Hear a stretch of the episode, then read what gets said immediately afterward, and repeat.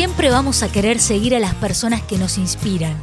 Y lo que es mejor todavía, siempre tenemos la oportunidad de ser esas personas. Porque liderar lejos está de tener un puesto. Liderar es cuidar a los que tenemos al lado.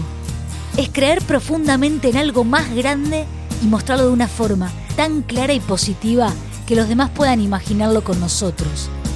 Es ayudar a descubrir maneras de hacer las cosas para que pasen más allá de lo que creemos posible. El director tiene la suerte de poder inspirar a mayor escala. Entonces, ¿será que está para esto o para qué está? Es algo personal mío, ¿no? Digo, un director de una compañía tiene que estar al 100% porque tenés que estar todo el tiempo viendo cómo están las cosas, armando estas programaciones, armando las giras con tu equipo, pero vos tenés que estar delegando y viendo que esto se esté haciendo. Creo que estar al 100% es, aunque tengas pequeñas cosas que uno hace aparte. No sé, hay directores que fueron directores y bailaban. Admirable que hagan eso. Yo personalmente, yo estaba, pero también a veces me iba a ser jurado en un lado.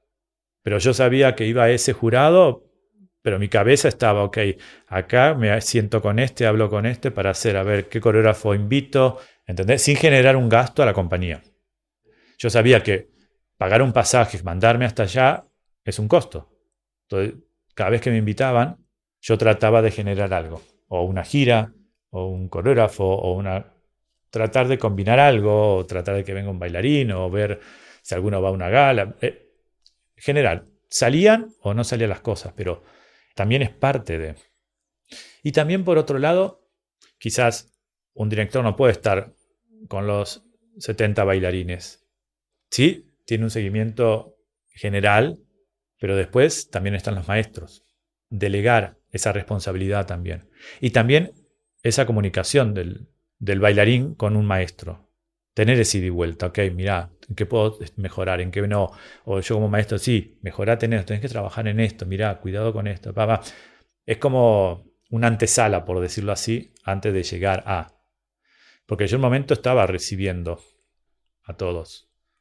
Pero llegó un momento que era, claro, yo también tengo otras cosas que hacer. Tenía mi trabajo, aparte de eso, de hacer. Como todo, creo que es importante conseguir esa balanza, ese equilibrio entre todo. Yo he tenido charlas que algunas eran difíciles y que yo no estaba preparado. Pero bueno, uno tiene que estar abierto a escuchar y saber quizás después no opinar. No, porque uno puede dar un ejemplo. Yo como tengo varios ejemplos en mi vida, por lo que uno fue pasando también, uno puede contar como para que ellos tengan una visión, pero después todo un proceso que tienen que hacer también tiene que salir de ellos, de ir a buscar quizás a veces esa ayuda. Por eso digo del conocimiento de cada uno, de conocerte vos, de ser sincero con vos, sale de vos. El trabajo nuestro también es quizás tratar de guiar a dónde tiene que ir para con quién poder hablar. Y yo siempre fui de frente, digo, yo soy de decir las cosas.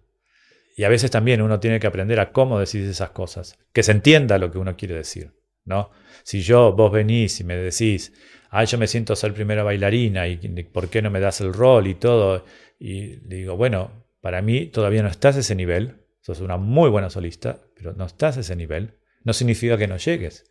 Digo, quizás no era la forma en que uno tiene que decirlo, pero bueno, como siempre digo, la puerta está abierta para salir y entrar ve a probar otros lados, ve a probar otras compañías. Digo, también a mí me gustaba poder dar esa, esa posibilidad de que, ¿no? Bailarines, si quieren ir a otras compañías también, porque para ellos es un crecimiento. Y si después vuelven, es un crecimiento para la compañía, porque se ve lo que hacen afuera y quizás lo que hacemos acá quizás es mucho mejor de lo que se hace afuera. Yo no descartaría probar porque ahí es donde también uno va más allá de sus propios límites que se va poniendo. Si vos ves que es una compañía de todo de dos metros y todos flacos, delgados, y vos no sos así, vos sos más bajita, tenés más musculatura más fuerte, Pero porque quizás el director en ese momento buscaba o necesita, y es alargar y ver. Está bien, después de un año no bailo casi nada. Muchas gracias. Creo que también es importante eso, ¿no? Ponerse los límites antes de haberlos probado. Creo que el conocimiento también va por eso, ¿no? Haber tenido esa experiencia. Tenemos una compañía en la cual quiere hacer un determinado repertorio. Pero bueno, tenés un director que tiene esta visión. Ta, ta, ta. Perfecto. Ok. Bueno, yo intento. Quizás el director cambia, va. Si no cambia, o quizás, uy, me gustó, está bueno, se trabaja bien, hay armonía, hay como es una familia, eh, todos tenemos posibilidades, es un lugar lindo para vivir, me siento, co digo, me cambió. Pasan 10 años, está, quiero intentar algo nuevo. Y eso es lo bueno, no tener el miedo de. Porque creo que también lo importante es qué relación vos vas a tener con un director.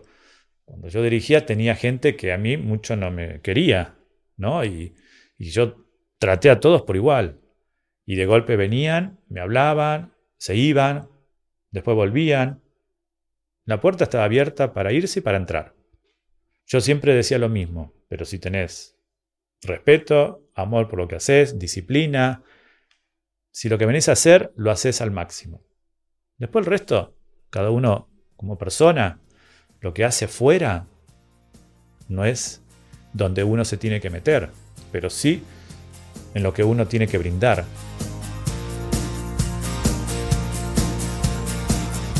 Esto es La Danza después de la Danza, un podcast con Julio Boca. Si lo estás disfrutando, te agradecemos compartirlo.